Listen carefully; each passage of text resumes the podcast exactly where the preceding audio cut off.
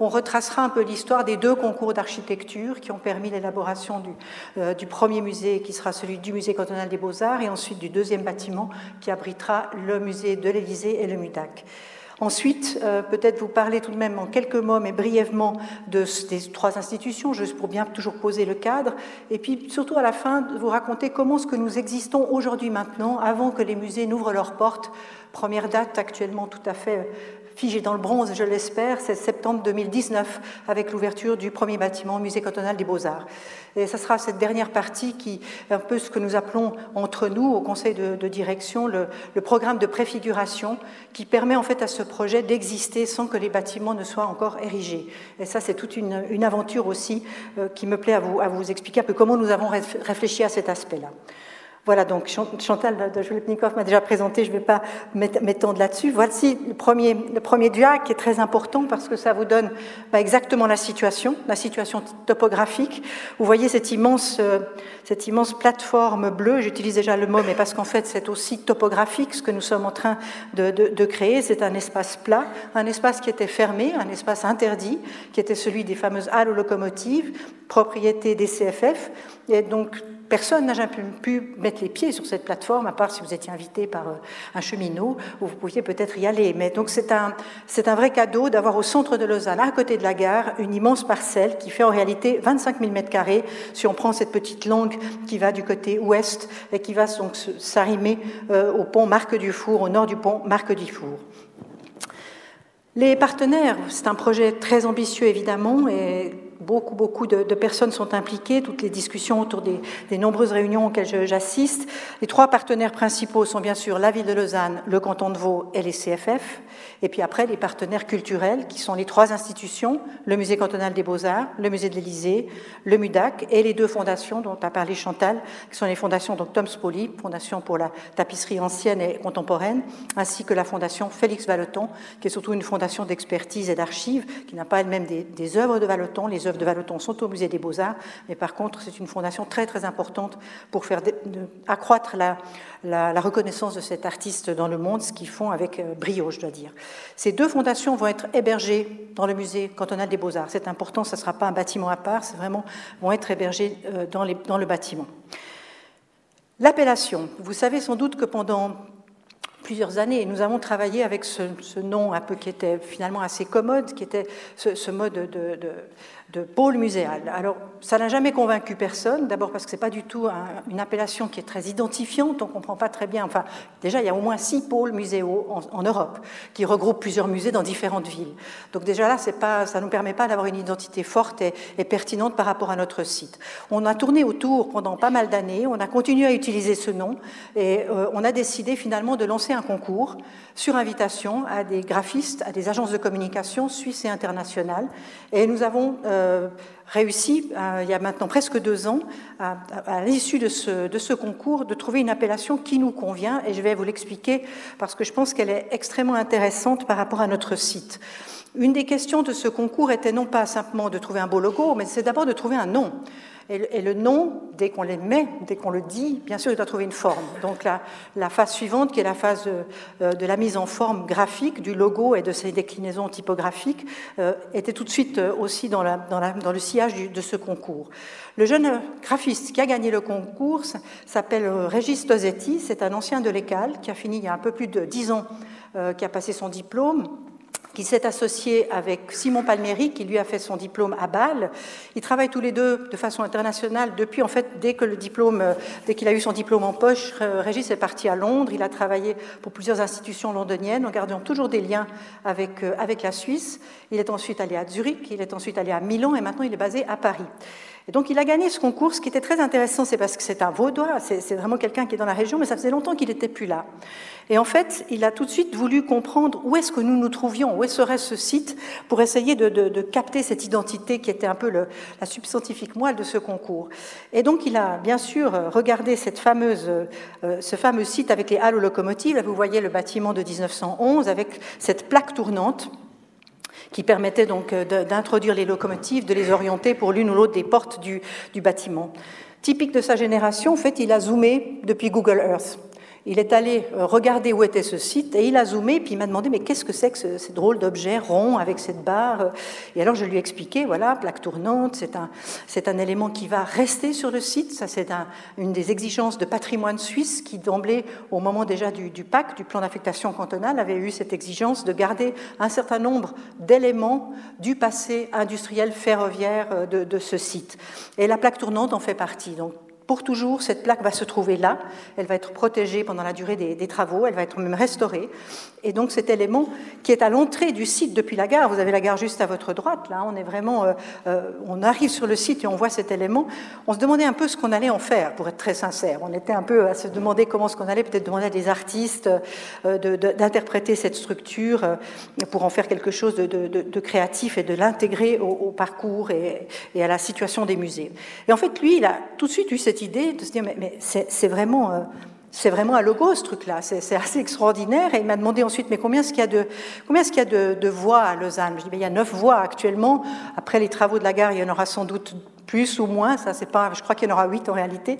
Mais finalement, peu importe. S'il a tout de suite eu ce déclic, il a dit neuf voies. Bon, ben voilà, on va, on va se dire, euh, ça sera la dixième, ça sera la voie des, arts, de la culture, et il est parti sur cette idée, il a développé ce qu'il a trouvé aussi, on voit bon, jour et nuit, donc en utilisant vraiment la plateforme comme étant notre logo.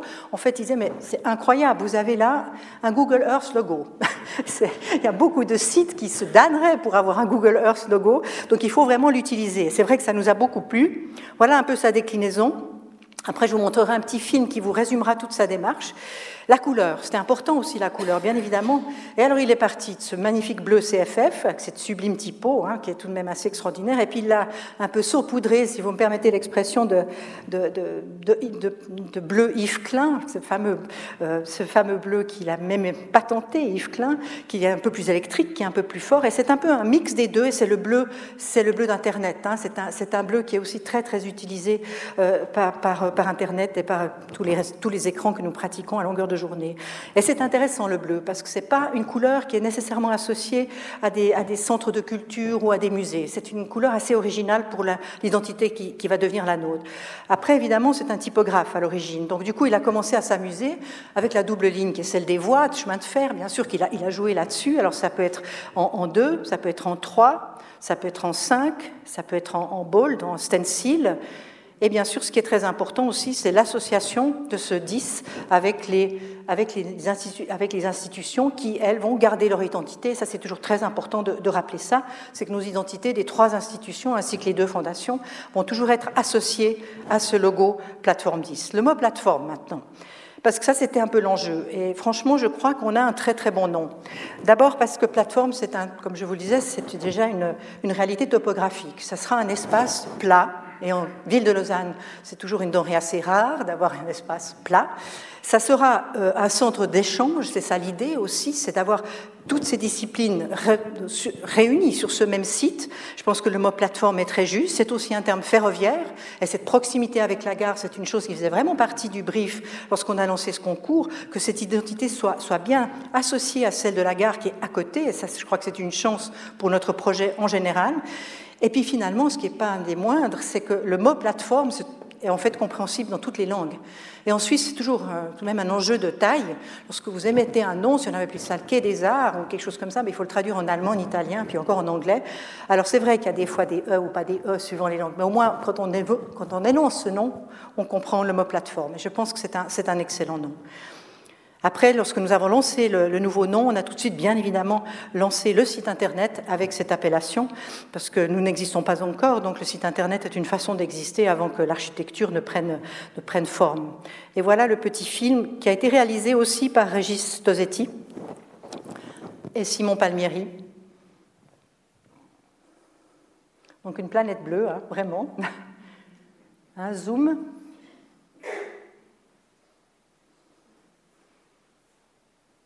Il y a une petite musique qui va avec. Je suis désolée, on n'a pas pu faire la connexion, mais c'est pas grave. Comme ça, je peux vous causer euh, sur les images.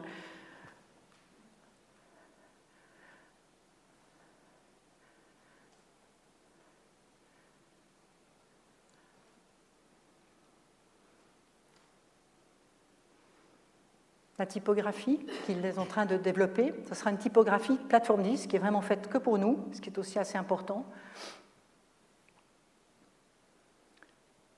L'idée de travailler avec des néons pour euh, tout ce qui sera signalétique, cette typographie le permet.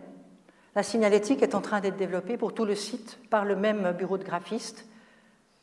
À l'intérieur des musées, pour tout ce qui sera commun, ce sera la même, euh, la même typo et la même signalétique et la même identité visuelle. Ça, c'est le site internet.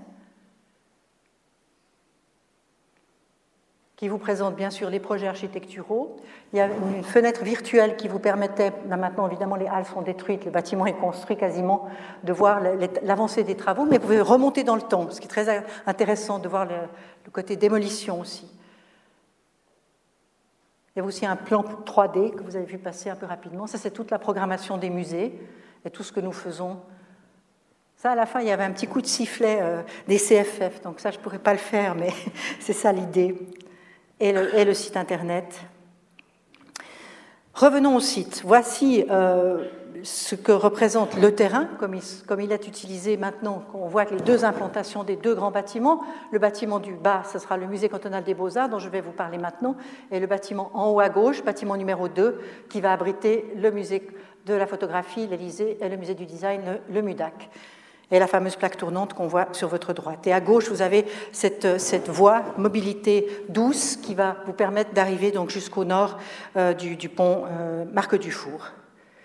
Premier, premier concours d'architecture, là on est en 2011, procédure habituelle, c'est-à-dire euh, ouvert à, tous les bureaux d'architectes de façon internationale, avec la possibilité de ce premier, premier, euh, premier round, première étape, de présenter leurs travaux, de se présenter par trois projets. Tout ça est extrêmement euh, réglementé, bien évidemment.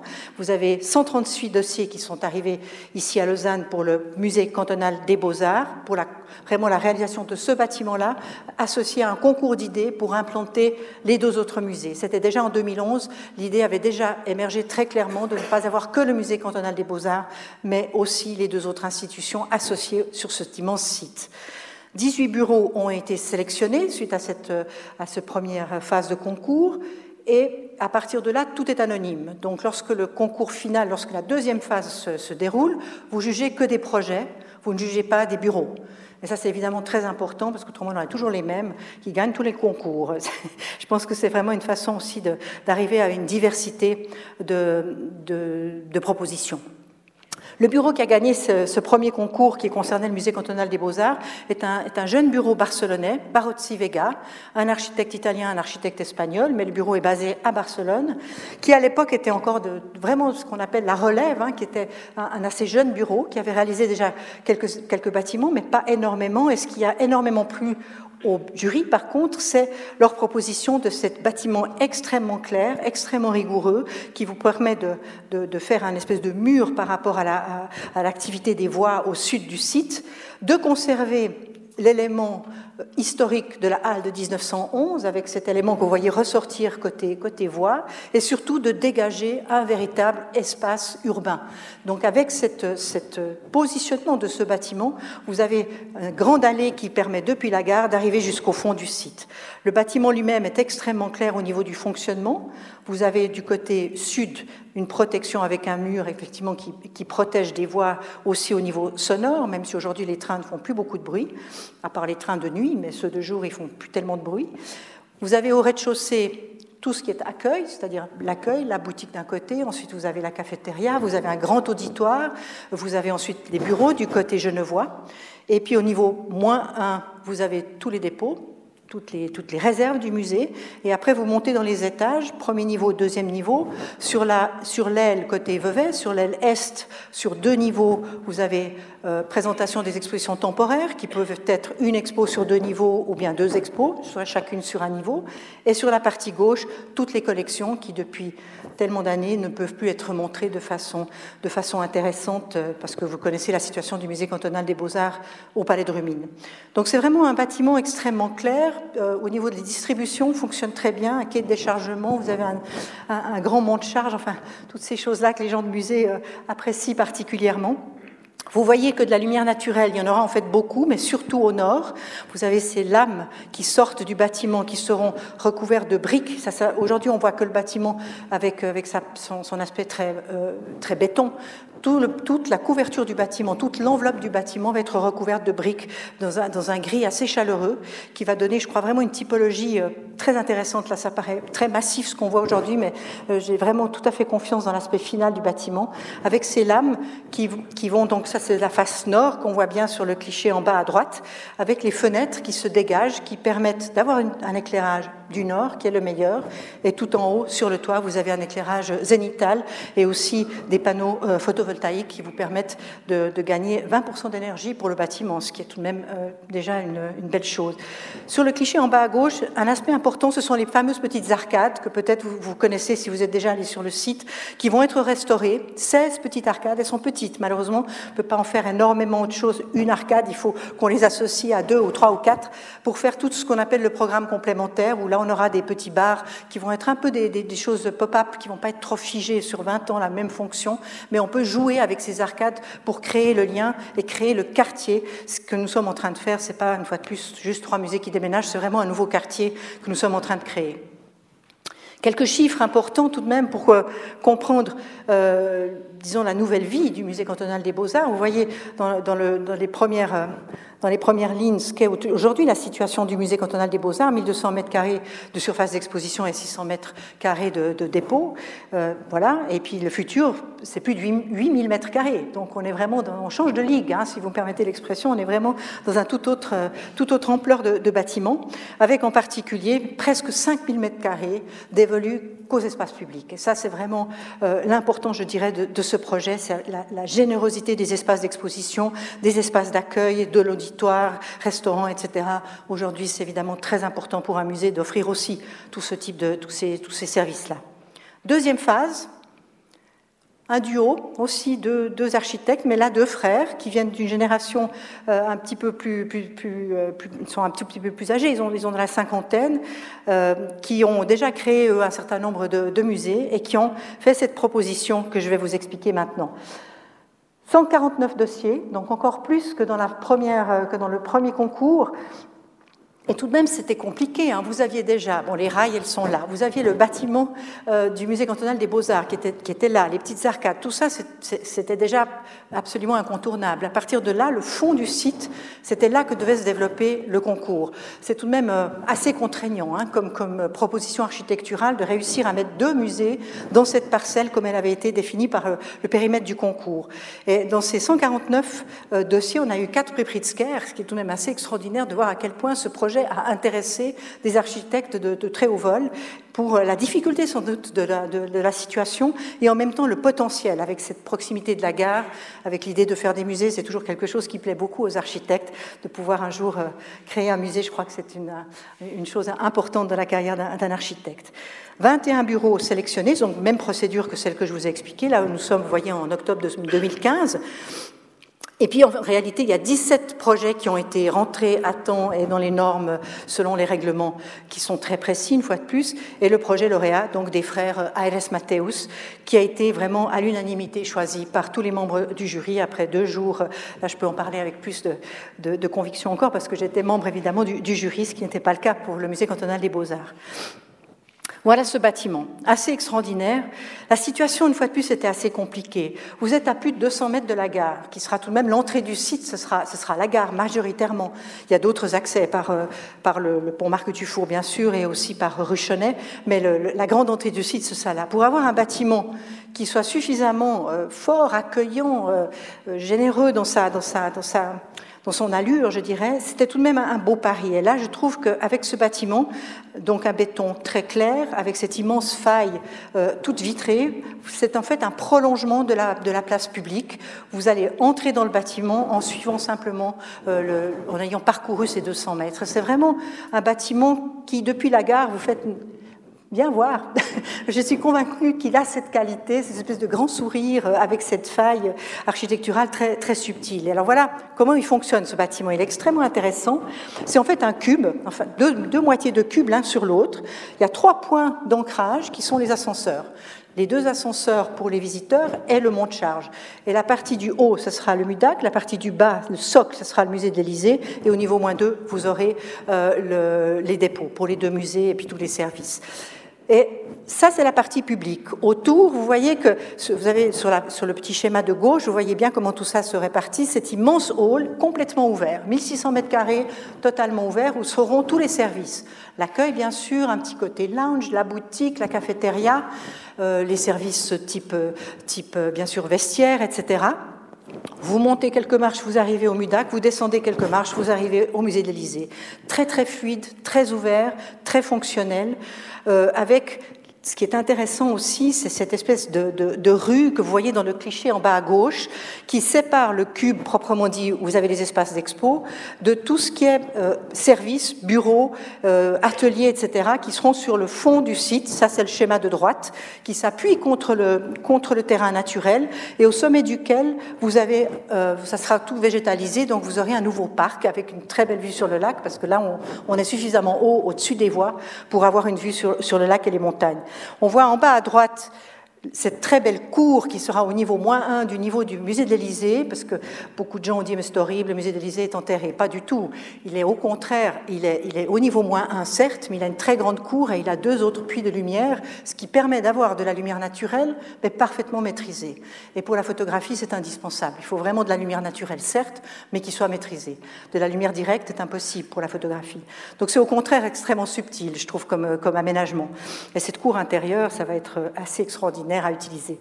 Vous avez des parois vitrées pour tout ce qui est aussi euh, aménagement des, bureaux. Donc ça, je crois que vraiment, c'est aussi, comme le premier bâtiment, extrêmement fonctionnel, mais différent de typologie. Je pense avec, euh, se complète bien, il s'associe bien les deux bâtiments. Ce qu'on appelle le programme complémentaire, c'est ce mur nord, entre autres, c'est le prolongement en fait des petites, euh, des petites arcades. Le projet a d'ailleurs évolué, ça ne sera pas des grandes vitres comme vous les voyez ici, simplement carrées, ce seront de nouveau des arcades. Donc, ce sera des arcades contemporaines qui feront écho aux arcades historiques qui sont à l'entrée du site. Et là, nous allons très certainement implanter un restaurant qui sera le restaurant central. Là, on est sur la place, on est vraiment à l'épicentre de plateforme 10 et avec suffisamment éloigné des rails pour avoir une très belle terrasse. Vous avez ces grandes marches qui vous permettent d'arriver sur, sur la partie RB, sur, le parc au-dessus de la partie administration du, du, d'Élysée Mudac, avec une vue sur le lac, etc. Donc, je crois que vraiment là, on, a, on tient un très bon projet. Quelques chiffres à nouveau, vous voyez les surfaces d'exposition. Donc, ce sont pour autant pour le musée d'Élysée que pour le MUDAC, nous doublons nos surfaces actuelles, ce qui nous permet d'avoir euh, des, belles surfaces, 1500 mètres carrés pour la surface de euh, d'exposition hein, et 1640 pour le, le MUDAC. Très intéressant aussi, c'est justement ce qu'on appelle le programme commun, c'est-à-dire tout ce que nous allons mutualiser. Autant les, auditoires, qui est un grand au Musée cantonal des beaux-arts, un plus petit euh, dans le bâtiment numéro 2, qui permettra en fonction des besoins d'utiliser soit le grand, soit le petit. Euh, beaucoup d'autres aspects de mutualisation, ça je, réponds volontiers aux questions, mais c'est un des aspects importants du, du bâtiment. c'est vrai que les architectes, pour la phase 2, ils avaient l'option de faire deux bâtiments distincts, d'en faire un seul, mais où les deux entités seraient clairement euh, signalées par l'architecture, ou bien d'utiliser tout le fond du site pour mettre une grande galette, comme on appelle en architecture, c'est-à-dire qui occupe tout le terrain. Et il y avait les trois typologies de, de propositions chez les architectes. C'est assez intéressant de voir ça. Là, vous avez cette image de synthèse, évidemment, il n'est pas encore là, mais vous avez une, petite fenêtre qui donnera au niveau d'une MUDAC sur le sud, donc on passera au-dessus des voies et on aura, moi je voulais absolument un, rapport au monde extérieur, quoi, de comprendre s'il pleut, s'il neige, s'il fait jour, s'il fait nuit, et nous aurons cette échappée là qui est vraiment une très très belle chose. Voilà, très importante phase, c'est celle du financement, évidemment. Donc pour la première partie, comme vous avez compris, tout est en deux étapes, ce qui est ce qui a été, je pense, politiquement et financièrement plus gérable, ce qui complique un peu les choses, évidemment, au niveau du calendrier, parce qu'il y a l'étape 1 et l'étape 2. Bon, vous avez vu où on, est maintenant la première étape. Le bâtiment est sorti de terre, mais tout ça a été tout de même long à mettre euh, sur pied. Voici au niveau financier ce que ça représente, donc 83 500 000 pour l'étape numéro 1, musée cantonal des beaux-arts, et puis les arcades. Là, vous avez typiquement ce, qui est le, choix qui a été porté au niveau politique pour le financement, c'est un partenariat privé-public avec 44 500 000 parts de l'État, 5 millions parts de la ville, mais il faut ajouter à cela l'échange des terrains, ce qui est très important parce que le terrain appartenait bien sûr au CFF, il y a eu un échange de terrain avec Amalais, entre ce terrain et un terrain à Malais, et la ville a maintenant donné euh, à l'État de Vaud, pour une durée de 99 ans, la possibilité d'utiliser ce terrain. Et si on met un chiffre sur cet échange de terrain, ça fait tout de même plus de, ça fait à peu près 35 millions.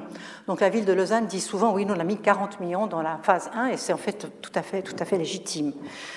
Partenariat privé, 34 millions, et ces 34 millions ont été trouvés. C'est un c'est très mixte, je dois dire. Il y a des fondations mécéniques, il y a, il y a des privés privés, il y a, il y a, il y a des, sponsoring purs avec, avec des, un certain nombre d'entreprises. Ça, si ça vous intéresse, j'ai bien sûr tous les chiffres. Pour cette première phase, c'est totalement bouclé. Donc autant la partie publique que la partie privée, euh, le financement est totalement euh, trouvé. Pour la partie 2, vous voyez où nous en sommes. Les 40 millions de l'État de Vaud ont été votés au Grand Conseil juste avant les vacances, au mois de, au mois de mai.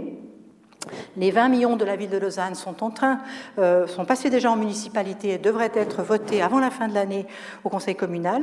Et puis nous cherchons les 40 millions restants, dont nous avons déjà trouvé 5 millions Fondation Lennartz, qui est d'ailleurs déjà un de nos partenaires très importants pour la phase 1, aussi 5 millions, pour entre autres la réhabilitation des arcades et une partie du programme complémentaire, 10 millions de la loterie romande et des donations anonymes pour 11 millions. Et on est en train de continuer, donc vous voyez, nous en sommes à 26, il manque encore 14. Donc voilà où nous en sommes au niveau, au niveau financier. Calendrier, évidemment, c'est essentiel. On voit très bien où nous nous trouvons là. J'aime assez ces, deux, triangles inversés. Euh, c'est vrai que la partie politique a été essentielle. C'est vraiment un projet c'est normal, d'une telle ampleur, on parle beaucoup de politique, on parle beaucoup d'argent, on parle beaucoup d'architecture, et puis il faut toujours garder la dimension culturelle. Ça, c'est un peu le, rôle de ce conseil de fondation qui a été donc créé en, 2015, qui est composé des trois directeurs des trois institutions et qui, tout le temps, ramène cette dimension culturelle euh, à l'avant du projet, pour qu'on n'oublie jamais que tout ce que nous sommes en train de faire, c'est bien sûr un, un quartier culturel. Donc vous voyez où nous sommes aujourd'hui, nous sommes en 2017, crédit d'ouvrage pour MUDAC et Musée de l'Élysée, donc nous avons obtenu le crédit d'ouvrage au Grand Conseil et puis nous avons obtenu cet automne euh, donc aucune opposition pour le permis de construire. Il y a encore quelques, problèmes pour la partie liaison euh, ouest, donc cette fameuse rampe de mobilité douce. Pour le moment, au niveau des, dates 2019, ça, je crois qu'on peut vraiment euh, tout à fait se caler sur cette date-là pour l'entrée en fonction du musée cantonal des Beaux-Arts, avec un bâtiment qui sera donné euh, à Bernard Fibicher euh, au début de l'année 2019 et une ouverture prévue pour septembre 2019. Quant à la phase 2, deuxième bâtiment, Élysée Mudac, il faut penser à 2021. Pour le moment, on est encore dans ces chiffres-là. J'espère qu'on va pouvoir les maintenir, bien sûr un bref rappel des trois, des trois institutions, vous, les connaissez sans doute, donc, mais juste vous rappeler que tout de même, vous avez toujours là une image de l'institution où elle se trouve aujourd'hui. Vous connaissez bien sûr ce palais de Rumine. Le musée cantonal des beaux-arts occupe l'étage de la l'aile nord, et, depuis le début, ben, il y a toujours eu des gros problèmes en, termes de choix. Il fallait soit faire une exposition temporaire, soit monter une collection. Mais les deux ensemble, ça n'a pas été possible déjà en 1910. Je crois que les directeurs du musée cantonal des beaux-arts disaient déjà que c'était pas possible. Donc c'est vrai que euh, ces collections, c'est tout de même plus de 10 000 pièces. On ne connaît pas tous ces trésors. Et ça, vraiment, ça sera l'occasion enfin que cette collection cantonale du musée cantonal des Beaux-Arts soit, visible. Vous avez vu l'espace qui, leur est réservé, qui est important, et à juste titre, avec les, ensembles Vallotton, avec les ensembles Glaire, Ducrot, euh, Steinlen et, et, et, Sous-Terre, évidemment, qui est aussi un, un, ensemble absolument euh, incontournable. Donc je pense vraiment euh, que, que ces collections mériteraient et méritent d'être mieux mises en valeur, et ce sera le cas dans le futur bâtiment. Pour le MUDAC, eh bien, vous connaissez cette magnifique vieille maison XVIIe siècle à côté de la cathédrale, qui, qui, a un charme fou, mais qui est tout de même extrêmement compliqué, il faut bien l'admettre, puisqu'on travaille avec des objets tridimensionnels, a priori, pour un musée de design. Et, et donc les portes historiques de la belle maison Godard font 80 cm. Donc ça veut dire qu'une sphère de 90 cm n'entre pas au MUDAC. Donc dès qu'on a un fauteuil un peu, hmm, ça n'entre pas. Et ça, c'est tout de même, euh, c'est tout de même des grosses problématiques. Il n'y a pas de quai de déchargement, il n'y a pas d'espace de, stockage, il n'y a, pas de monte-charge. Donc toutes ces choses-là deviennent, euh, après 17 ans, on se rend compte à quel point on a fait un peu le tour de l'exercice. Par contre, un charme fou, des espaces qui sont des petits espaces, mais avec lesquels on a beaucoup travaillé. Mais une fois de plus, toujours cette même problématique, la même que celle du musée cantonal des beaux-arts, le, besoin de tout le temps choisir entre collections. Là, je pense en particulier à la collection d'Arverier, qui est une des plus importantes en Europe. Ça fait presque 600 pièces, cette collection, et nous en montrons euh, quoi, 50 euh, dans, au deuxième étage du, MUDAC, qui mériterait vraiment d'avoir de, beaux espaces et avec un bon éclairage. Ça aussi, le, MUDAC, je l'ai peut-être pas dit, mais le toit du MUDAC sera aussi en éclairage zénital. Et là, pour l'Arverier, c'est la meilleure des, lumières qu'on puisse imaginer. Un programme très dynamique, celui du MUDAC. C'est surtout un musée qui, travaille beaucoup sur l'exposition temporaire. On en fait 6 à 7 par année. Et donc ça, c'est une dynamique que nous allons bien sûr garder. Euh, nous travaillons sur tous les domaines du design contemporain. On est vraiment un musée très axé sur le contemporain. On travaille sur ces 50 dernières années, en gros.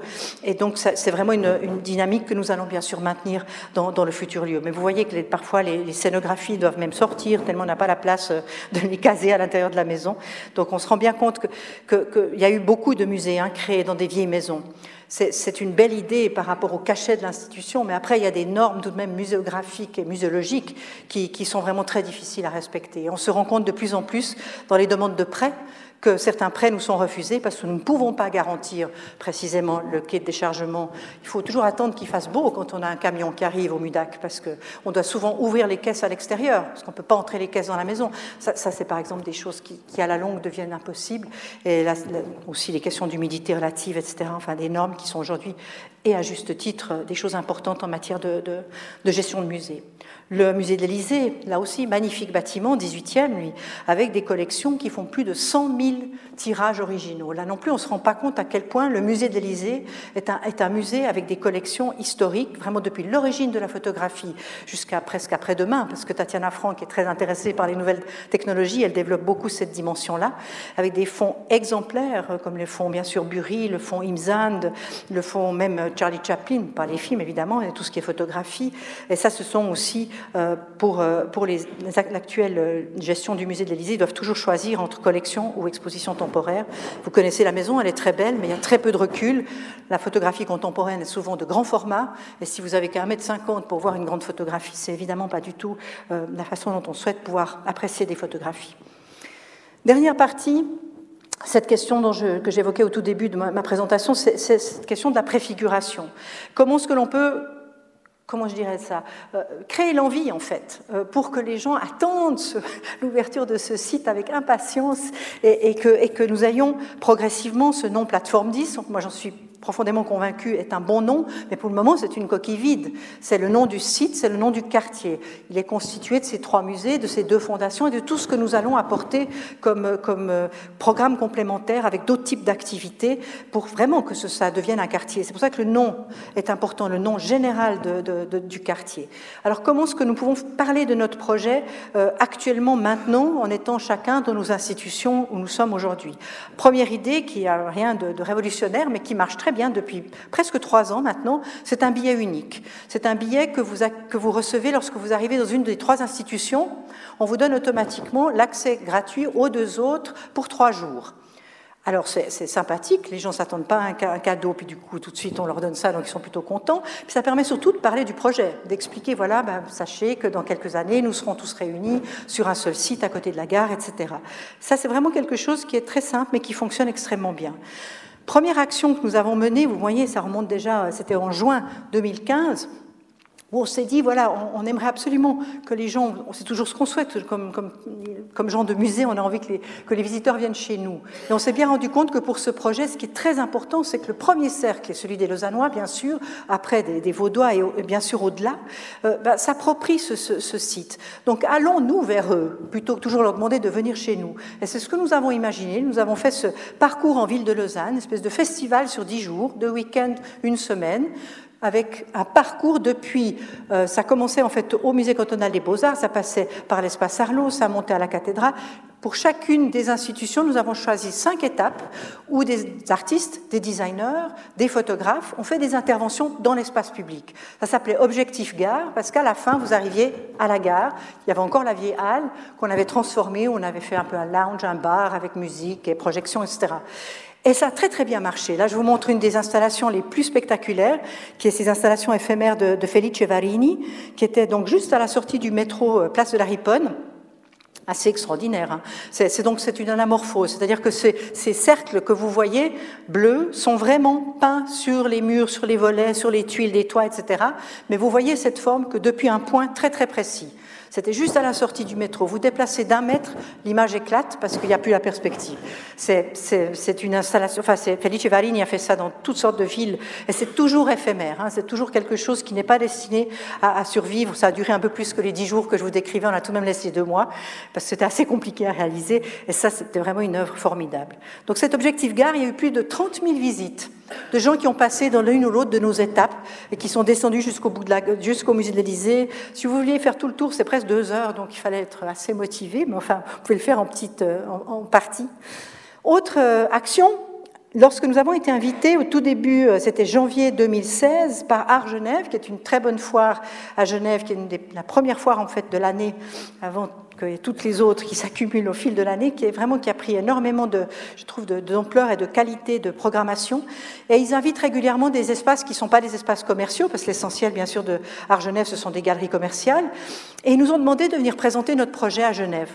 Alors on a les trois directeurs, on s'est installés, on s'est dit qu'est-ce qu'on peut leur proposer? On venait d'avoir le résultat du deuxième concours. On s'est dit on va pas venir avec des maquettes et des plans et des, et des simulations 3D dans une foire d'art. Ça n'a pas beaucoup de sens.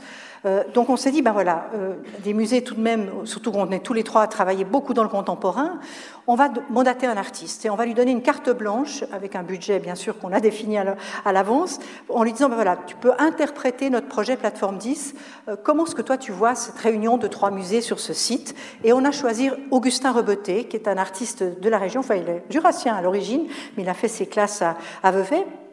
Et il travaille dans toutes nos disciplines. Il travaille la photo, il travaille, il travaille l'installation, il travaille l'objet. Enfin, c'est vraiment un touche-à-tout et qui a, qui a, une très forte personnalité et surtout un style très, très, très personnel, je dirais. Et alors, il a eu cette idée, il a fait ce musée carton. Donc toute la structure est en carton. Il a créé donc un faux guichet avec une fausse hôtesse avec des faux billets. Après vous en tirez, vous êtes un premier KGB, vous aviez une réinterprétation de l'histoire de l'art suisse avec des objets tout rebetés, évidemment. C'est tout lui, qui a créé les pièces, mais qui était, je sais pas, par exemple une petite sculpture qui bougeait un peu, c'était de Monsieur Jack Ometti. Il a joué sur les noms, il a joué sur les types d'objets. Il a même fait une magnifique euh, euh, espèce de, de, de, de, voyez, je sais pas comment appeler ça, une fontaine euh, de Monsieur Ting Li made in China, of course, et euh, qu'il a, avec un petit machin qui crachotait comme ça. tous les grands musées ont une fontaine Tinguely en Suisse. Donc voilà. Enfin, il a joué sur tous ces clichés, mais avec énormément d'intelligence, de, de, pertinence. Je veux dire qu'on a eu un succès formidable à la foire de Genève. Je suis très franchement pas tout à fait sûre que les gens ont compris qu'on parlait de notre projet. Je pense qu'ils ont vu une œuvre d'Augustin Rebeté, puis peut-être que bon, on donnait des vrais, des vrais documents à la fin, des petits prospectus. Mais bon, en même temps, je crois que c'est pas grave. C'était une façon de parler de notre projet. Vous imaginez une foire d'art, c'est toujours tout blanc, hein, c'est des white cubes, deux tableaux, un machin. Et là, on était avec cette espèce d'objet un peu indéfinissable, un peu néo-gothique, avec ses, ses, fanions, ses drapeaux. Enfin, c'était tout de même assez extraordinaire. Et les gens ont beaucoup d'humour, donc ça, ça a très très bien marché. À tel point que les rencontres d'Arles nous ont invités. Augustin Rebeté a eu plus de place, donc il a fait plus grand son, musée. Et puis à la fin cette... Alors là, ça a duré trois mois, et c'était vraiment aussi, euh, aussi très très bien... Euh, oui, ça a, eu beaucoup de succès, pourtant on était dans un environnement plus, euh, disons, photographie, mais, mais, cette installation montrait aussi, bien sûr, de la photographie, de la vidéo, enfin, vraiment, une fois de plus, toutes les disciplines.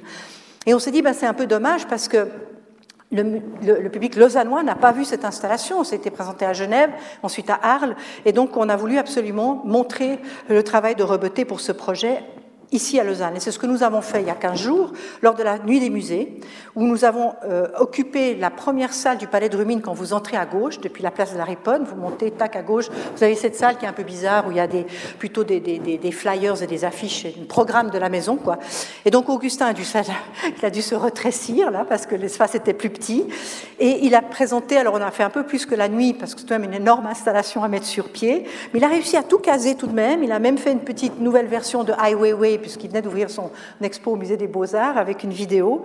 Et, donc, euh, ça a duré du samedi, nuit des musées, jusqu'à mercredi. Et mercredi soir, on s'est dit, ben, plateforme 10 ne va pas avoir une collection, ça n'a pas de sens, c'est les musées qui ont des collections. Donc on ne peut pas garder cette œuvre, elle est énorme, le stockage c'est infernal, donc on va la vendre. On l'a vendue aux enchères. Il a fait venir un faux commissaire-priseur qui avait un bagou formidable, ça a duré une heure et demie, on a quasiment tout vendu à des prix défiait toute concurrence. Ça a extrêmement bien marché. C'était assez extraordinaire de voir comme les gens ont, vraiment fonctionné. Alors, il, débitait son musée, il prenait les œuvres les unes après les autres, il les brandissait, le commissaire priseur faisait son boniment.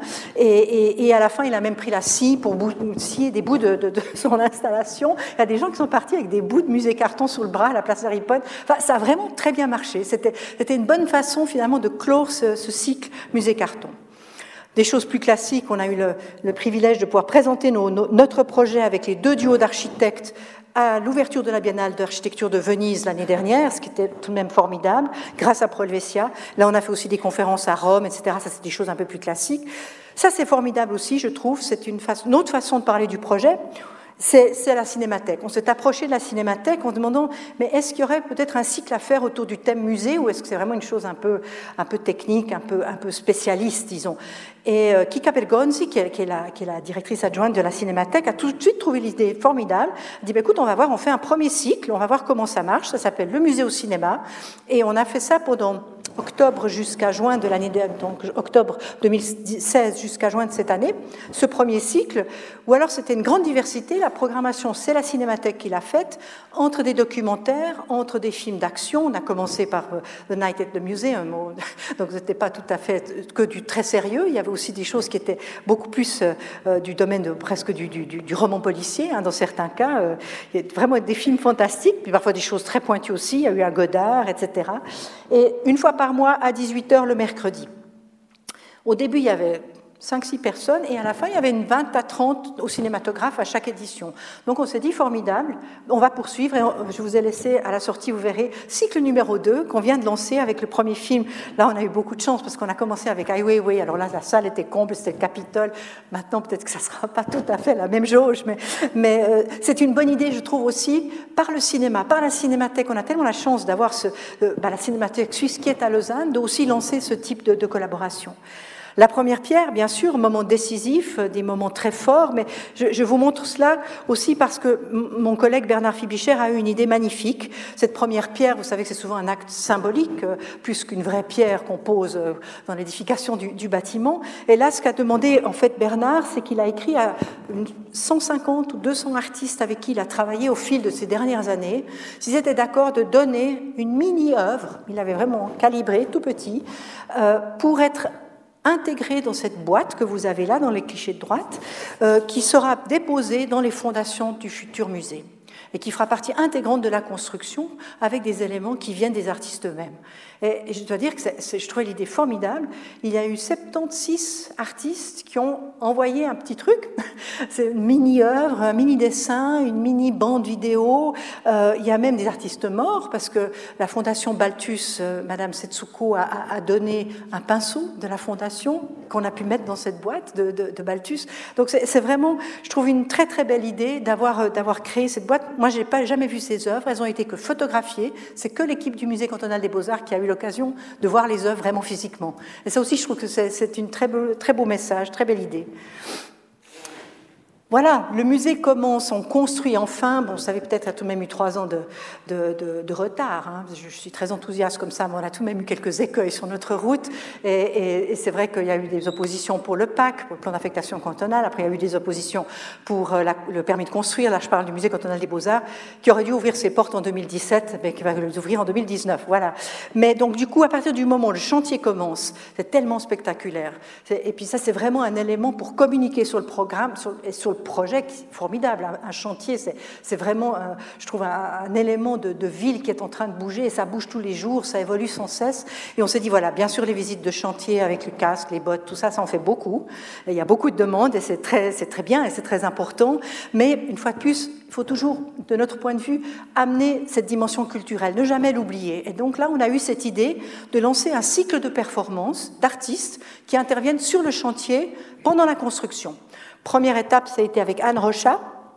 Le 2 mars dernier, qui a utilisé les petites arcades et qui a fait une très très belle installation sonore avec des jeunes musiciens et des gangs euh, qui faisaient, pilotaient tout ça à distance. C'était vraiment magnifique. Ça dure une petite demi-heure à tomber du soleil. C'est vraiment, je crois que c'est une bonne façon de faire venir les gens. Il y avait entre 100 et 120 personnes qui sont venues euh, suivre cette performance et ça, ça fonctionne vraiment très bien. Et c'est cette dimension culturelle pour un artiste, c'est pas facile. C'est aussi intégrer des artistes de la région au projet.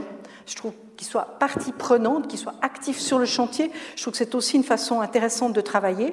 Et là, on a eu la dernière, la deuxième performance qui a eu lieu la semaine dernière, le 5 octobre. C'était les Sœurs H, qui sont des artistes suisses, mais qui travaillent plutôt à l'étranger, et qui ont fait une performance à l'intérieur d'une des salles du musée cantonal des Beaux-Arts, qui, est juste béton, hein, qui est toute ouverte. Alors, il faut juste accéder. Enfin, il y a deux, trois petites précautions à prendre au niveau du chantier. Et la prochaine, 1er novembre, Marie-Caroline Ominal, qui est une jeune artiste de la région, qui vient plutôt du domaine de la danse et de la performance. On a chacun des trois directeurs choisi une artiste.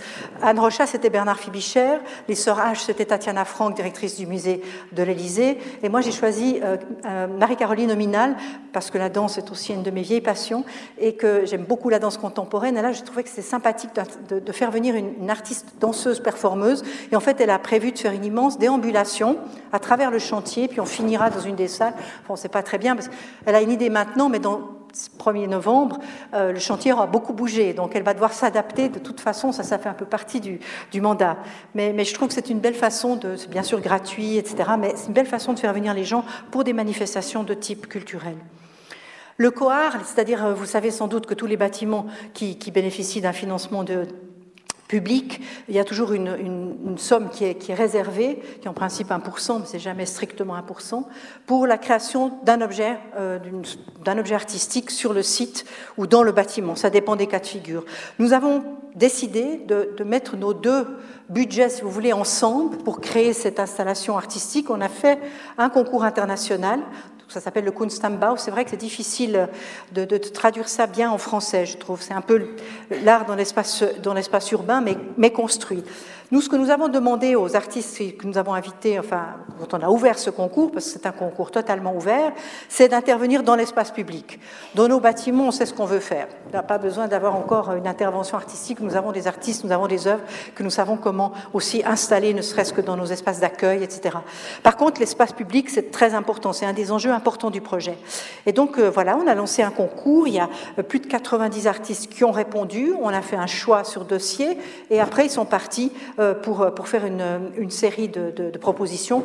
Et on a eu le, le jury au mois de mai de cette année est sorti du concours deux artistes qui avaient postulé séparément et qui sont du coup retrouvés pour faire un projet commun.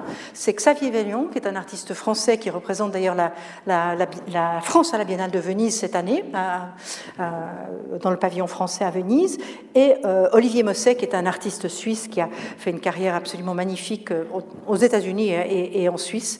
Et c'est lui, Olivier Mosset, qui a eu cette idée de, en fait, avec la proximité de la gare, de jouer cette magnifique euh, vieille locomotive, la fameuse Crocodile, qui est une locomotive du début du siècle passé, qui a été, je crois, créée pour, euh, au moment du percement de la ligne du Simplon, qui était cette locomotive totalement symétrique, dans un sens et dans l'autre, exactement, elle marche en avant, en arrière avec la même puissance, et qu'il a imaginé avec euh, Xavier pour en faire une sculpture totalement simplifiée, évidemment, ça sera en aluminium brossé, garde la couleur vert foncé, qui est la couleur d'origine de la crocodile, et on va pouvoir la poser au moment où le musée des beaux-arts va s'ouvrir tout seul d'abord, ce sera vers le musée des beaux-arts. Après, on pourra la déplacer lorsqu'on aura la phase 2 ouverte. Après, on pourra la remettre plus devant. Donc, c'est vraiment un objet. Et ça, j'aimais aussi beaucoup par rapport à l'idée du, projet en général. Pas d'avoir l'énorme fontaine qui creuse 20 mètres et puis qui est là pour 250 ans, mais au contraire, quelque chose qui va pouvoir suivre les différentes phases de l'évolution du projet. Bon, elle fait tout de même 5 tonnes, donc ça on ne va pas, disons, la déplacer tous les jours. On utilise bien sûr le chantier comme espace de, communication. Ça, vous l'avez sans doute vu si vous êtes passé en train en direction de Lausanne, de Genève, pardon. Et puis voilà, je terminerai avec les objectifs qui sont juste à rappeler que c'est pas que deux, trois musées qui se déplacent, mais que c'est vraiment un nouveau quartier des arts au cœur de la cité la question de réunir ces trois disciplines, beaux-arts, photographie et design, qui sont vraiment des disciplines cousines, communes, qui ont vraiment des très très complémentaires, qui ont des choses à se dire, je sais, on en est intimement convaincus. d'avoir enfin pour ces trois institutions des vraies surfaces d'exposition avec, disons, une, des, normes qui sont celles de la muséologie d'aujourd'hui, puis de garantir l'émission des musées avec des locaux proprement, enfin, avec des équipements adéquats. J'aime bien cette formule. Et dernière ligne très importante, vous savez sans doute que la gare de Lausanne va subir d'énormes travaux. Je crois qu'on n'a pas conscience à quel point cette gare de Lausanne va, être euh, énormément euh, transformée. les quais vont être allongés jusqu'à 220 mètres du côté Genève. Heureusement, c'est du côté des musées, c'est du côté de plateforme 10. Donc le quai 1, quand tout sera fini, vous descendez de votre train, vous êtes dans les musées. Ça, c'est vraiment extraordinaire. Euh, mais c'est vraiment très, très spectaculaire ce qui va se faire. Je crois que notre chantier, ça va être, il va être lilliputien par rapport à ce qui va se faire à la gare, et surtout que la gare doit continuer, bien évidemment, à fonctionner. Mais ce qui est extraordinaire, c'est ça, c'est les 200 000 usagers par jour. C'est ça aussi la force de notre projet, c'est de se dire que exactement à 100 mètres d'où nous nous trouvons, il y a 200 000 personnes qui passent par jour. Vous connaissez tous les, fameux horaires cadencés helvétiques, qui sont formidables, qui ont parfois des petits, petits retards, mais dans l'ensemble qui fonctionnent extrêmement bien.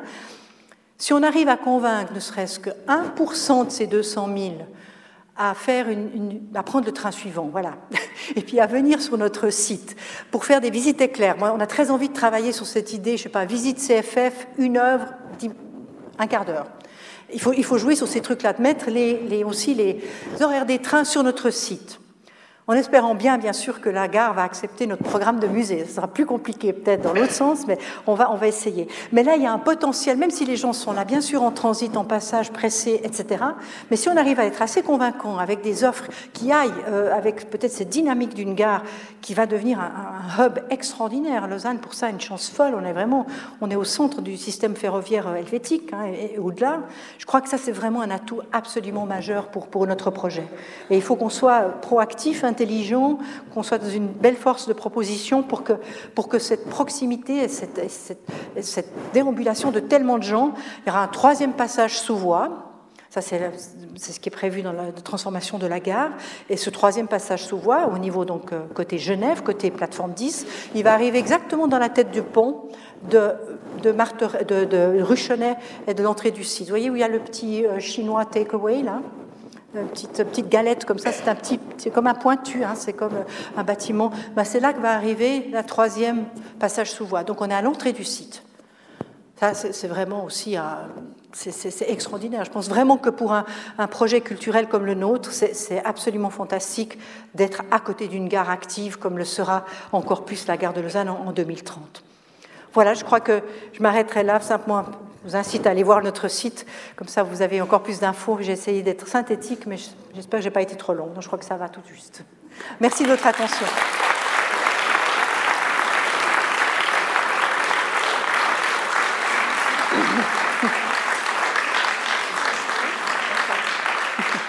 Merci infiniment. Euh, on a entendu ici des informations que l'on connaît peut-être de manière un peu éparse en ayant lu des choses dans la presse, mais là, on a tout euh, réuni. Je vous avais parlé tout à l'heure d'enthousiasme et d'énergie de la part de Chantal. Je crois que vous avez pu constater que c'était véritablement le cas. Je la félicite et je la remercie beaucoup. Et je suis sûre que vous allez lui poser des questions. Elle est disposée à vous répondre. Alors, je vous en prie, voix au public.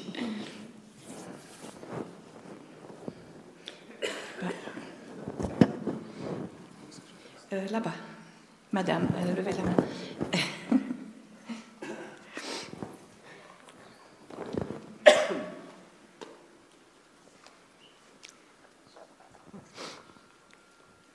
Bonjour et merci.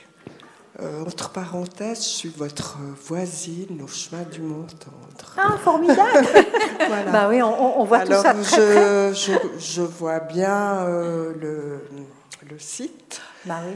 Mais je me pose quand même une question. Euh, dans le cahier des charges au départ du projet, il était précisé à ma, connaissance que euh, la halle des locomotives devait être conservée intégralement.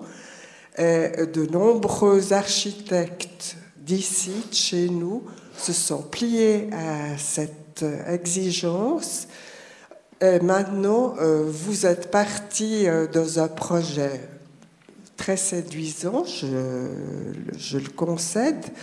Mais euh, comment justifiez-vous ce choix par rapport à tous ces architectes de chez nous qui se sont pliés à vos exigences de départ? Voilà. Oui, très bonne question, parce que c'est une question souvent débattue, vous avez tout à fait raison de la, poser.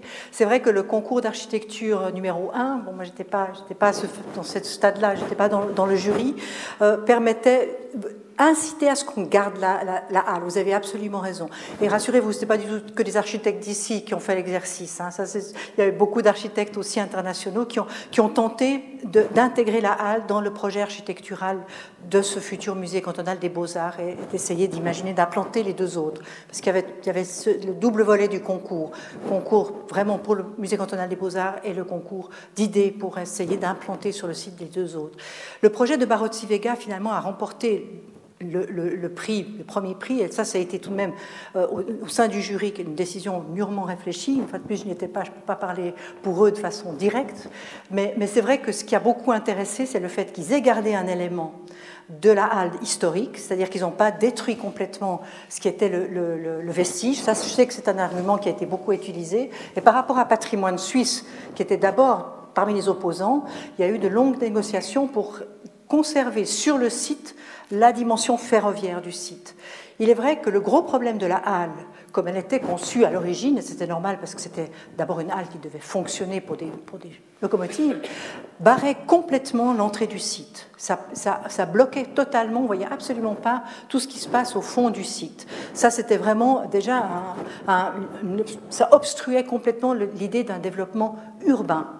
Et l'autre gros problème, c'était de réhabiliter cette halle pour en faire un véritable musée. Ça, c'était tous ceux qui s'y sont risqués ont bien vu, ont bien vu la difficulté de l'exercice. Je ne sais pas si vous aviez vu tous les résultats du concours, euh, la phase 1.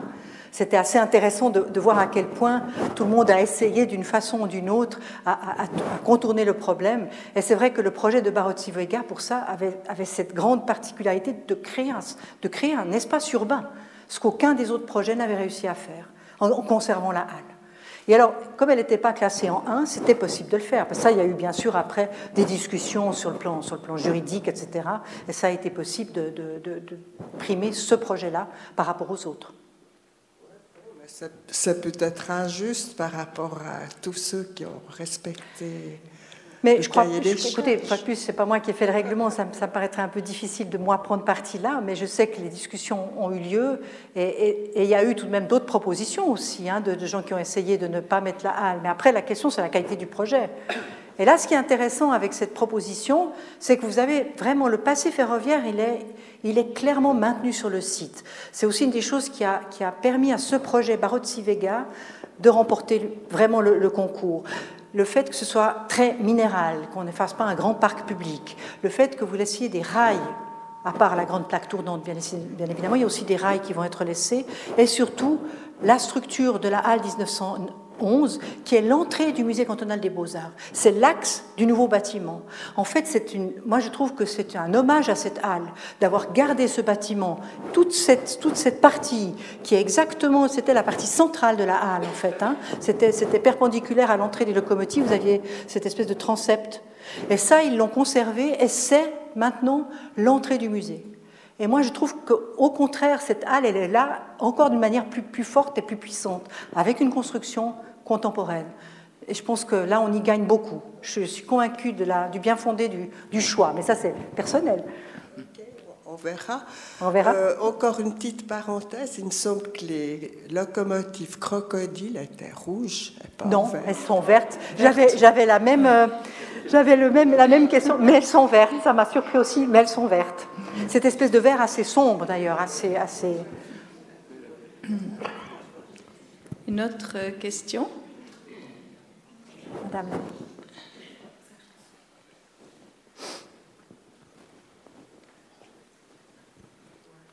Alors moi, je suis atterrée par cette locomotive qui cache cette merveilleuse perspective que vous nous avez montrée au début de ah, votre oui, présentation. Alors, rassurez-vous, on va, on va la déplacer. Hein. La, position qui est, une position, bon, voilà, qui est celle du, concours, hein, on, est à la phase 1, on a choisi en mai, donc il y a maintenant beaucoup d'étapes qui vont être franchies. L'idée, c'est que dès que le bâtiment numéro 2 sera créé, on va justement pas mettre cette locomotive qui, qui cache la perspective. Vous avez absolument raison. Non, non, là, on va la mettre probablement du côté de ce qui sera la place, donc à la fin du musée cantonal des beaux-arts, sur la gauche, vers les rails. Je peux vous rassurer parce que j'ai eu la même inquiétude. Donc, euh. Il y a une question tout en haut là-bas.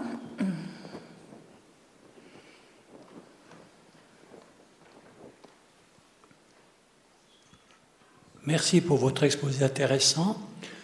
Maintenant, il est clair que ces musées, trois musées prestigieux, dépassent largement le cadre lausannois.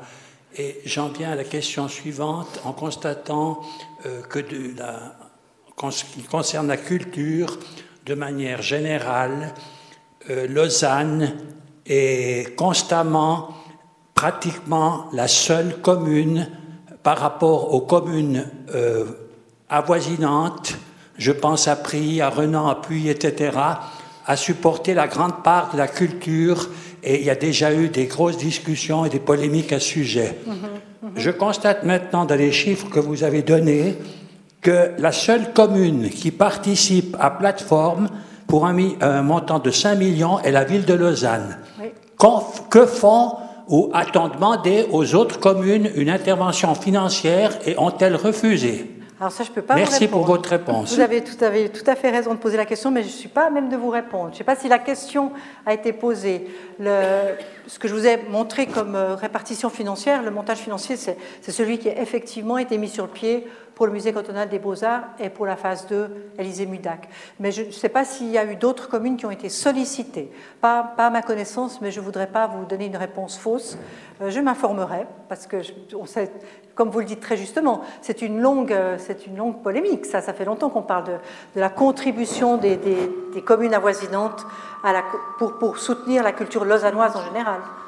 Oui, mais est-ce que les organisateurs, les responsables, respectivement euh, l'État de Vaud qui a fourni la plus grosse part, a sollicité ces communes déjà Je ne peux pas vous répondre. Je, je, On ne sait pas. Non, je ne peux pas vous répondre. Très sincèrement, je ne pourrais pas vous répondre si l'État de Vaud a sollicité d'autres communes. Je ne sais pas. Est-ce que quelqu'un dans la salle le sait? Non, moi je ne sais pas. Alors j'avoue mon, mon incompétence à répondre. Mais vous m'intéressez, je vais aller voir, je vais m'informer. Une autre question? On sait très bien qu'après les investissements viennent les frais d'exploitation régulières. Oui. Quels sont les budgets que vous avez faits au niveau de la fréquentation et le coût d'exploitation que ces magnifiques bâtiments vont générer dans le temps aussi? Oui, alors ça, des calculs ont été faits déjà pour la phase 1, pour le musée cantonal des beaux-arts, où le budget de fonctionnement aura plus que doublé au moment de son inauguration en 2019. Ça, c'était un engagement de l'État de Vaud, progressif d'ailleurs, hein, jusqu'à l'ouverture. Pour les deux autres bâtiments, enfin pour les deux autres institutions dans le bâtiment euh, Aires Mateus, la phase 2, c'est une des, une des choses qui a été votée dans le crédit que le Grand Conseil a voté au mois de mai, avec une montée en puissance au niveau, bien sûr, du budget de fonctionnement pour que cette nouvelle structure puisse vivre avec des budgets qui sont plus importants que ceux dont nous bénéficions aujourd'hui. Ça, c'est sûr. Ça, c'est un point extrêmement important, autant en, termes de ressources humaines que de budget de fonctionnement pur.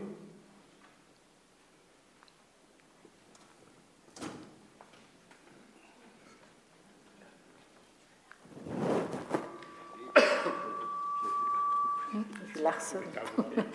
Je m'approche trop du Larson.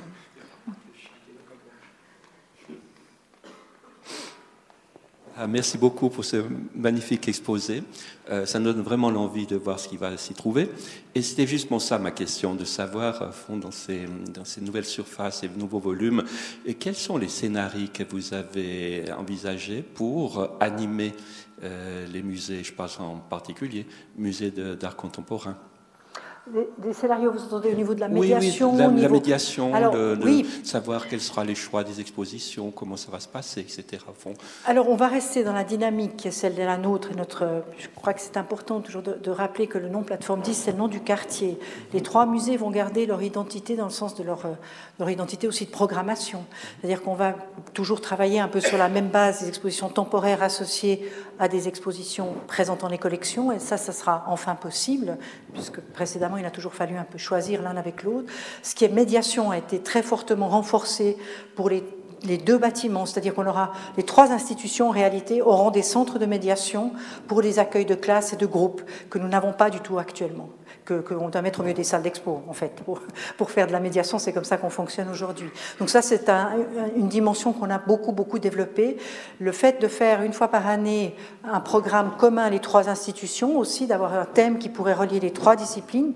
on travaille déjà sur une programmation euh, thématique qui nous permettrait d'avoir euh, une proposition design, une proposition beaux-arts, une proposition photographie sur un thème donné. Ça, c'est aussi les choses qui vont lier un peu les trois institutions, les deux bâtiments. Et puis autrement, évidemment, ce qui est très intéressant, c'est tout ce qui va se passer au-delà des heures d'ouverture des musées. C'est à partir de 18h, on aura sans doute quelques aussi ouverture nocturne jusqu'à 20h ou 22h. Ça, c'est encore des choses sur lesquelles on va, on va se caler aussi. Est-ce qu'on fait ça les deux bâtiments en même temps ou au contraire, on diversifie l'offre Là, il y a beaucoup de, de, de, réflexions qu'il faut encore mener, qui sont assez passionnantes, je veux dire. Mais à partir du moment où les musées ferment, là, par exemple, le restaurant est essentiel. Là, les petites galeries, arcades sont essentielles aussi. Parce que ça, c'est un des lieux de vie qui vont au-delà de, de, la, de la fonction pure des musées. Et si on veut créer un quartier, bien évidemment qu'un quartier ne ferme pas à 18h quand la porte du musée ferme.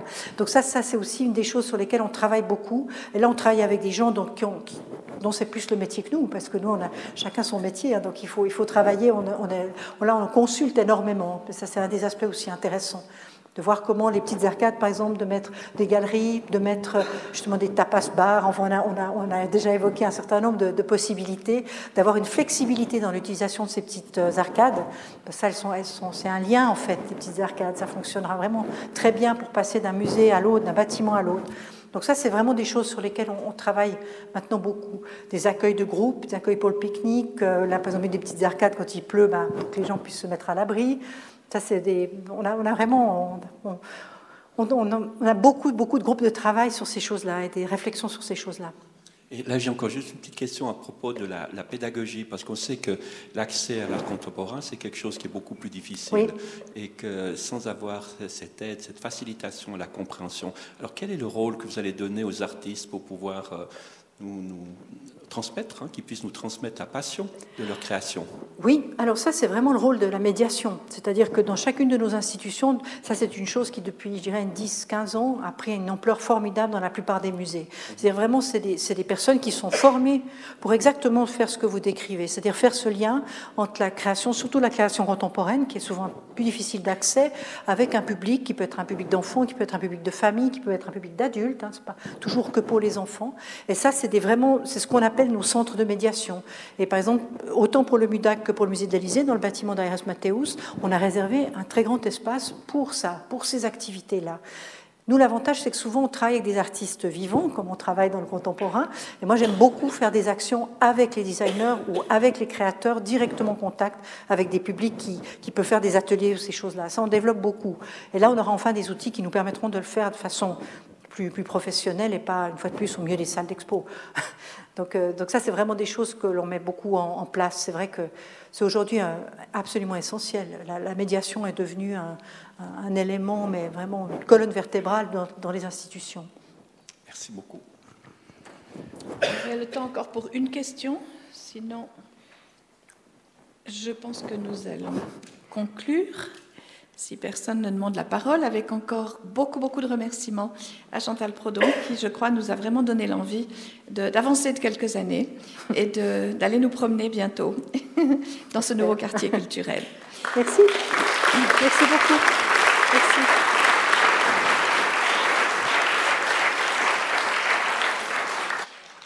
La semaine prochaine, nous ferons un bond dans le passé. Nous allons complètement changer de sujet, mais sans quitter tout à fait les musées puisque c'est Gilbert Kennel, ancien directeur du musée cantonal d'archéologie, qui nous parlera des Helvètes face à Jules César. Merci beaucoup.